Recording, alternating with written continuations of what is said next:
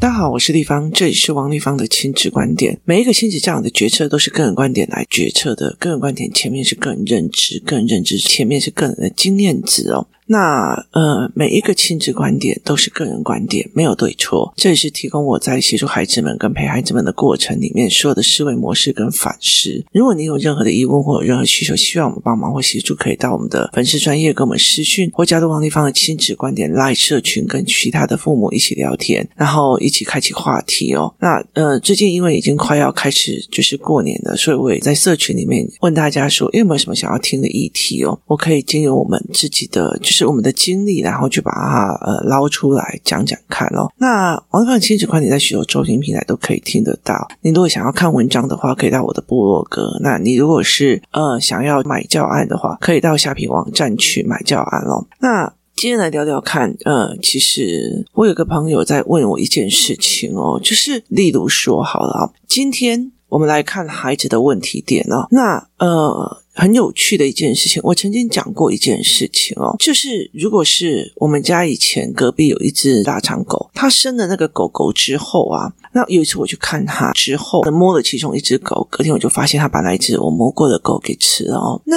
那个时候我真的是惊吓到不行，妈妈把自己的狗狗给吃掉。那那时候我非常非常惊吓，而且我很小。那一直到了很后来的时候哦，我记得就有理解到了一件事情，所谓的产后忧郁症。是是因为在你在生产过后，那它其实是你身上掉下来的一块肉。那个时候，如果有人要把这一个东西拿走的时候，其实你就开始怨恨他，而且那个怨恨哦，就是一辈子的，就是。你没有办法去抹灭哦。例如说，呃，你婆婆看到你生小孩以后，哦，马上哦，温顺温顺，你来跑照。我想接下来你对她的仇恨莫名其妙的美颂就会越来越开始哦。那他就会针对一个人这样子哦。那其实这一个推理，其实一直到后面我呃看了很多的人的案例之后，我其实就有点理解。那。一直到了慢慢的越来越上来的时候哦，其实我觉得全职妈妈或者一般的妈妈，他们在带小孩子的时候，小小孩的学龄前的时候哦，对他们来讲其实都还好，就是可能带出来玩一玩啊，然后再。跑跑课这样子哦，可是等到他一有了竞争关系，就是他一有了竞争关系之后呢，他就会开始很大的发飙，很大的一个状况在于是，呃，你是我的延伸，你是我的延伸哦。所以，例如说两个人好了，一个妈妈她从小到大她读书就是不行，所以她吃了非常多，就是因为成绩不好的苦哈，所以她就会一直开始用逼着她的女儿一定要给我考好，一定要怎样好，她。米其敏是在帮这个孩子，可是因为他自己读书的方式哦是没有 enjoy 过的，他自己读书的方式就只知道呃一直练习、一直刷题的这种方式，所以他就一直呃让孩子一直刷、一直练、一直练、刷、一直刷。好，那另外一种就是呃是他自己本身很优秀，他没有办法接受我这么优秀的人可以教出一个不优秀的孩子。那其实在这整个概念里面，他等于是呃。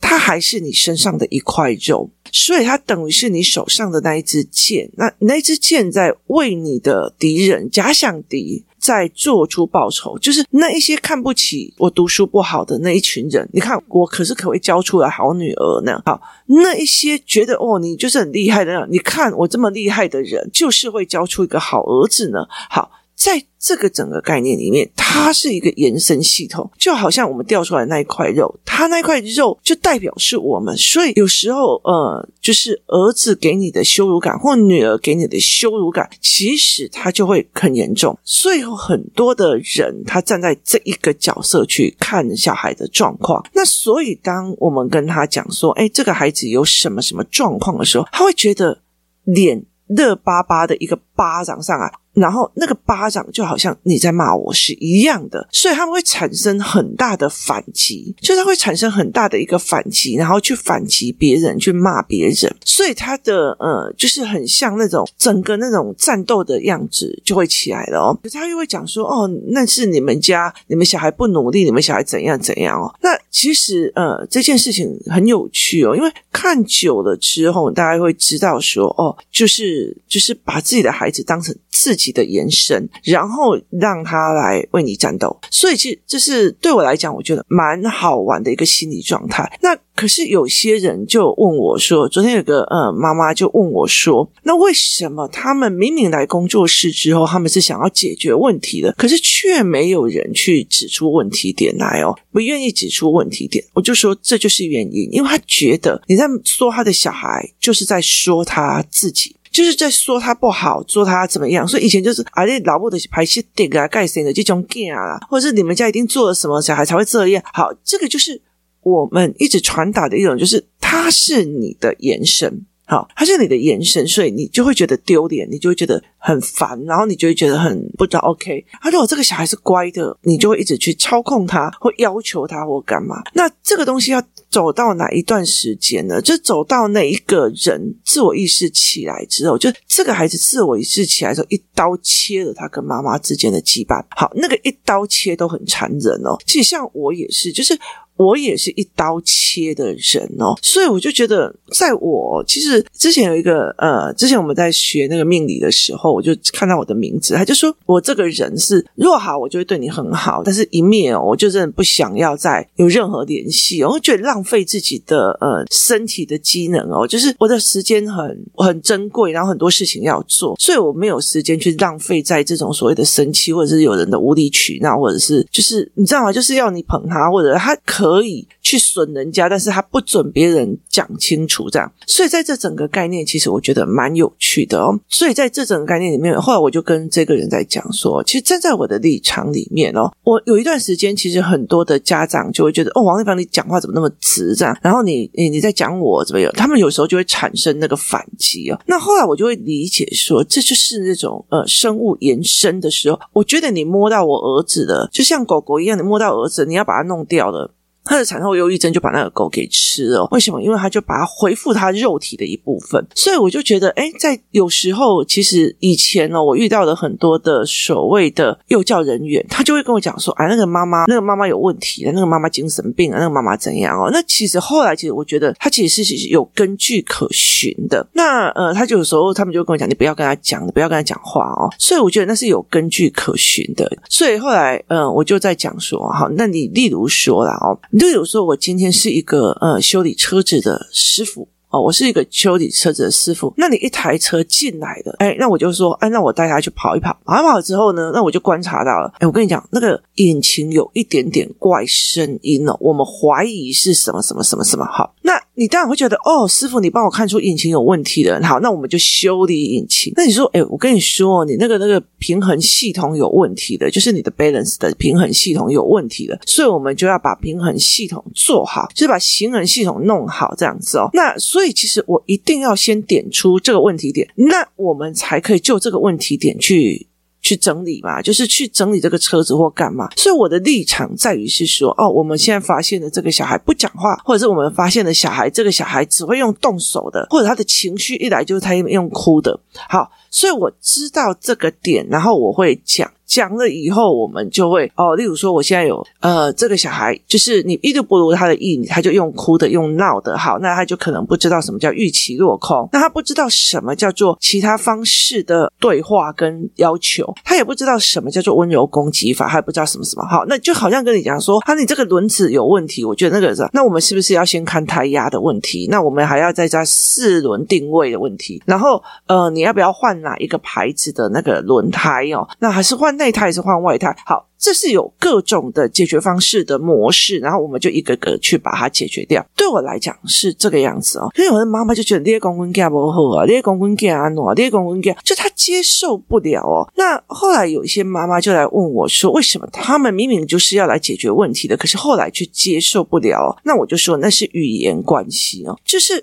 他的语言关系在于是，我跟你的对话过程里面一定要个上对下。所谓的上对下，就是注射式思维。我之前有在讲注射式思维，意思就是说呢，这些人会认为，我给你读哪一些书的，你就被注射这些观念；我给你科普书，你就注射了；我给你会不会？他并不是是。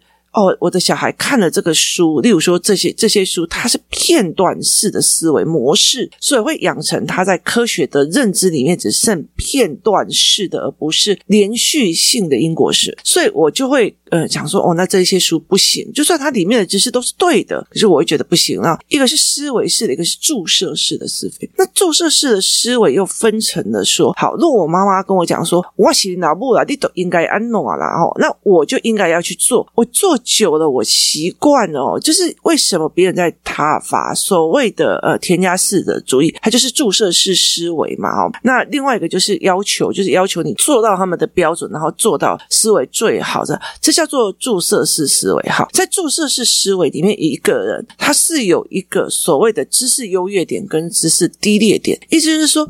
我告诉你，这一题数学这样算，你怎么不照我这样子算？好，他就是站在数学这一题的知识的上位，然后这个小孩就是站在知识的下位。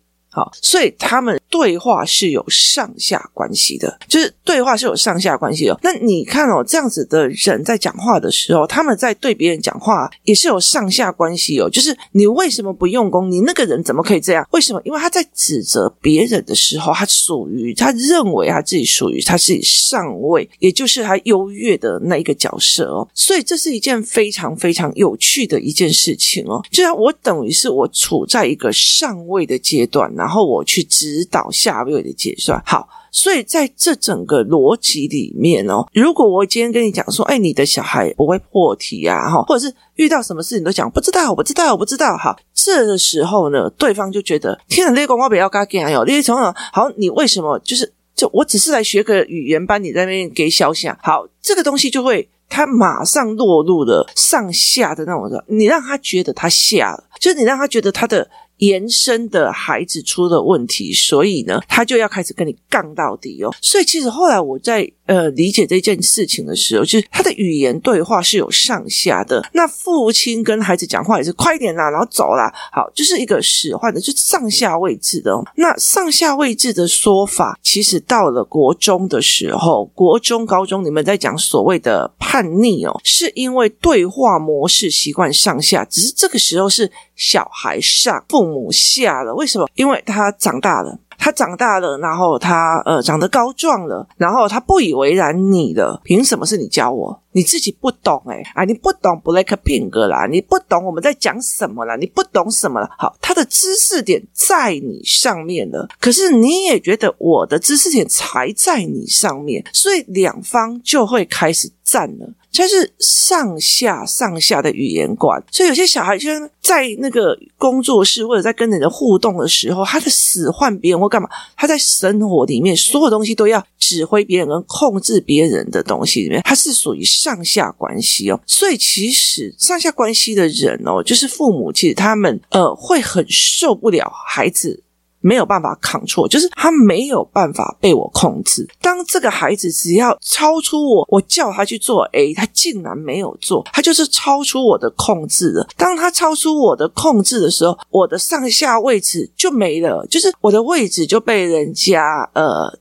就是松动了，就好像皇帝忽然发现你富可敌国了，好，所以我一定要把你灭掉，所以他就会要更凶或者更骂，讲的话更毒，来去把自己的位置再往上调一层。哦，所以其实，在很多的时候，就是他不会去反省他自己讲话很恶毒，而且引起别人这样子的不舒服，他反而会觉得你让我不舒服，你就是怎样怎样，他是会用这样子的方式在用哦。所以，其实我后来其实，在跟呃这个妈妈在聊的时候，我就说，因为这上对下的关系，因为这上对下的关系，早上我们在讲话的时候，就会觉得我们其实只是就事论事，把这个孩子的问题点弄出来，然后找出五六种可能性，我们可以去协助孩子的，可是我们却。被认为我们站在一个上点在指挥他，所以对他们来讲，就是对上下上下的这个关系的论点的人，因为你从小到大，你都是被骂的，或者是被怎样，或者被指来指去的，就是你们家有工作都被指挥来，那黑天狼可以来呀，六七不要坐下，你都会被指来指去，指挥来指挥去的，所以其实就会有那种上下观念，所以。孩子的思维，他就会有那个上下观念，然后等到他变成妈妈的时候，他就会想要到上面的那个位置。所以，等小孩不听他的话，没有办法让他控制的时候，他就会更气，然后更口不择言，然后更想要出脏话去弄。好，如果是这样子的模式一直下来，包括例如说，呃，我王立芳没有像他预期的，例如说，呃，像我好了，我工作室如果有十个孩子，那我给的教案都会不一样。可是。呃，他们会觉得我不是你最疼爱的那一个孩子，你为什么把所有的东西都给 A，没有给 B？不是，问题是 A 看得懂，你看不懂啊。然后你的儿子要处理的不是这件事情啊，所以他会一个上下，你不疼我，你不爱我，也是上下的一个关系哦。所以这才是一个呃问题最终的点哦。所以有些人其实来呃工作室，或者是他想要找亲子关系好，很大的一个原因是要我要这个孩子听我的。就是他的呃背后目的是我要这个孩子听我的，而不是觉得说我要这个孩子可以有能力跟我对话，或者是我有能力跟这个孩子对话到一个高度的一个维度去去跟他对话，所以很容易在这里找高低点。所以当有的孩子说：“哎，我被人家指出来错误点了”，他马上会觉得我不知道，或者是他马上会觉得他羞辱了，因为他的知识点掉下去了，所以他就是一个高低落差的一个思维。模式，所以其实像我在听孩子讲话，或者是我在听呃夫妻讲话，我会直接讲，他是高低差的吗？还是平行的？平行就是哎。那王丽芳最近，呃，我们家儿子他点出来哪些问题哦？然后他目前为止，他说有几种可能性可以帮到他。那你觉得怎么样哦？例如说，呃，我曾经点出一个孩子，不管想什么都直接想到死字，就是不管什么的，呃，因果脉络都想到死字啊，他就去回去跟他老公商量这件事怎么处理、怎么解决哦。所以在这整个过程里面，就会变成这个样子哦。所以很多东西就是我对你那么好，你要应该要对我什么样？哇，我帮你什么？所以你应该对我怎么样？是他觉得他付出的某些事情，你应该要被我控制的，你应该照我的方式来做什么事情哦。他就是一个上对下的一个概念。可是。呃，亲子关系要好，我常常会跟他讲说，我从来没有试图的想要教他们什么，就是我没有试图的想要教他们什么。例如说，我想要让他们分辨什么叫做有价值的话，什么叫做没有价值的话语哦。我在做这一件事情，我要分辨什么是有价值的，什么是没有价值的。所以我其实会让他有很多的语汇去分辨，而不是教他说，哦。我跟你讲，这一句话等于有价值，那就要背起来，不是这个样子，而是他自己有能力去思辨，自己有能力去用。好。这是一个，我知道你这一点还不会。例如说啦，哈，例如说呢，前阵子我在看一个商业的模组，我在看一个思维，那我就觉得说，我想要买他的课程，可是因为那个课程是放在中国境内的，诶，我就去看怎么买这样子。可是因为我没有所谓的什么实名制认证，什么有的没有，所以我就不能买嘛，所以我就会去请教。那我身边里面在中国曾经工作过的人，就曾经去工作，然后曾经在那边有账户的人，然后。问他们该怎么用？好，这个东西叫做问题解解决。我是用平行的状态去问他这一件事情，然后他就说：“诶，为什么你想要看这本？就是这个人的呃。”说法，那我就跟他讲说，因为他有点出某一件事情，那我觉得值得思考，所以我想要看完整的，因为他每次在网络上都是片段片段，三分钟、五分钟，我想要看完整的，去抓出他的思维脉络。我就说，哦，所以王立芳，你发现这个思维脉络很特别，好，那没有关系，我找出方法，把它变成了你看得懂的文字档，而且把它买下来，然后变成你看得懂的文字档跟音档。好，我们两个是知识点跟知识点的互相交换与对话，然后目的在解决我们得取到这个工作的一个点。所以在这整个概念里面，我们其实没有任何的呃，就是让人家觉得说没有任何的一个一个说，哎，我们有上对下的关系，我没有说，哎，某某某帮我做什么的，我们没有上对下的一个概念哦。所以其实像呃，像我如果处理不好某些事情啊，他们员工也都可以来讲我。它是一个平行的，就是就事论事。可是我们太多上对下，就是一个掌控，我们很怕失去的那个掌控哦。那孩子是我的延伸，你你可以想看。到是说，如果你把孩子当成是自己的延伸，你没有办法控制你的右手指，你会多么的生气哦，就是那个很气，然后你想把它拔开那种感觉，所以他其实就会有这种恼羞成怒。为什么？因为你觉得你应该要可以控制他，而没办法控制哦，所以他这是一脉相承的。所以当我在做教养的时候，在做亲子教养的时候哦，很多人就会问我说：“呃。”呃，你为什么可以跟小孩这样子聊或干嘛？我就说，因为你们太想教了，就是你们太想教一个什么，而我只是提供一个语汇或一个概念或一个立场，让孩子。转个弯去想，想完了以后，你告诉我答案。那个答案不是我给你的答案，你就算错了，我说，哎，对，这个小孩怎么会这样想？那我就会用他的思维习惯再去想，是不是哪一个角度的认知没有对？所以我们就会再去做这一件事情哦。所以对我来讲，这件事情它并不是一个所谓的上对下。我觉得跟小孩聊天非常非常的舒服哦。为什么呢？因为我跟他是平行的，他会告诉我说：“地方姨，我跟你说，我们班有一个人啊，竟然啊，半夜的时候校外教学会脱光光跑出去外面走廊走，诶，他是在想什么？”然后说：“天哪，有人有这样，就是他提供了我另外一个思维一扇窗，所以我没有那种哦，这个这样不对耶，然后他这样子哦，呃，不符合，他这样会犯什么什么法什么有的没有，好，他不是这样子的一个概念哦，所以其实呃。”有很多事情，例如说，我请孩子去谈赔偿，我请孩子去谈呃怎么看人，很大一个是提供经验值跟解读。可是解读对还是错，是透过了所有的对谈。所以我常常会在讲说，我没有想要去教他们什么。那很多的妈妈来问我事情，我会觉得哦，我们用的是什么方法？我们用的是你不 OK 就算了，你了解的意思吧。但是很大的一个部分，我通常会觉得说，呃。这件事情我会跟你切割的一个很大的一个部分，就是当你去用我的名义去控制孩子的时候，就是拿我教的东西去控制你的孩子，然后去操控，我我就会觉得那不要了啦哦，因为。妈妈如果来教小孩子学认知的背后目的是他比较好操控这个孩子。以前我给做小龙不我叫他做什么他都不愿意，我叫他做什么他都不愿意，我叫他读书也不愿意。好，他学了学习动机赢了之后，他知道了，我就会用那种拜托哦，你这样手要萎缩是吗？啊，用我的名义去强迫或控制他，其实就不是我当初帮这个孩子的原意了。那甚至有一些人就会觉得没关系啊，我就是照我的做啊，反正后面有利。方帮我收拾善后，就是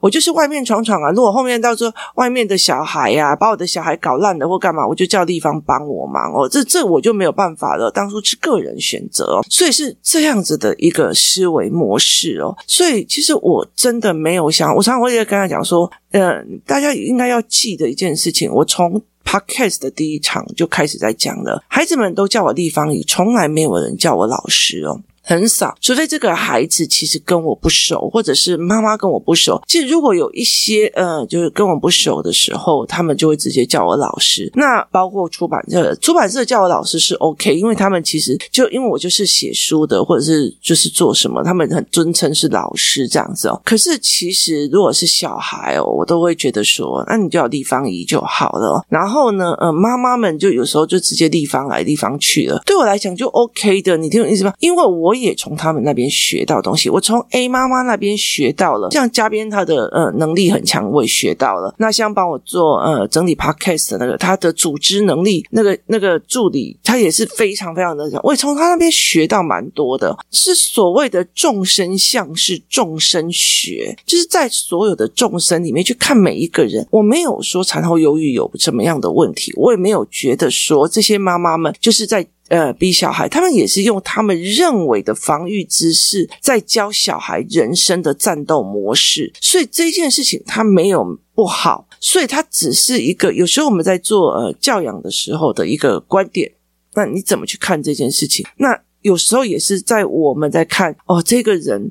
我讲这句话，或者是半夜没有马上回他讯息，就叭叭叭叭叭叭叭，像生气这样子啊，那我们就会在想哦，为什么会有这样子的模式？为什么他所有的文字都会曲解？所以在这整个过程里面，我就让我觉得非常非常的有趣啊！我记得有一次，有一个大学教授，他曾经被就是整个网暴，然后骂他，你知道吗？然后呢，就有学生就讲一句话说：哦，如果这个老师一定很兴奋，看到大家骂他，他一定会在讲这些人。的思维模式到底是怎样？为什么它会产生这样子的集体控制哦？所以其实它是一个这样子的过程来的。所以呃，我们是不是把孩子当成我们的自己的延伸？那我们一直试图想要教他，那教的背后是控制到他形成我们想要的样子，还是你真的是引导他思维的模式是要他成为他自己？越能够表达他自己，越能够展现他自己的思维，越能够站在不同的角度。其实我在今天做这个角色的角度去看一件事情，站在空间的角色去看一件事情，看到时间维度的角色再去看一件事情。有一天，他忽然在人生当中，忽然觉得哦，原来这是这样子的。他忽然统合起来，那是他自己的顿悟，那个才是他的。人生不是你教的他就一定会的，他是自己顿悟来的。很多的时候，我常常会跟我的呃女儿在讲，以前我爸教我这个，我怎么都听不进去啊。那呃，我有一次跟嘉宾在讲说啊，原来哦，我说我经历过的事情本来就有书告诉我的，可是我还是没有看，然后就一头闷下去，活该我现在至今产生这样子的困扰。然后他就讲了一句话，那是你该经历的哦。所以其实这是一件非常有趣的，那是你该去经。经历的，那是你该去找出答案的。当你悟透的时候，那个东西才是真正是你的。今天谢谢大家收听，我们明天见。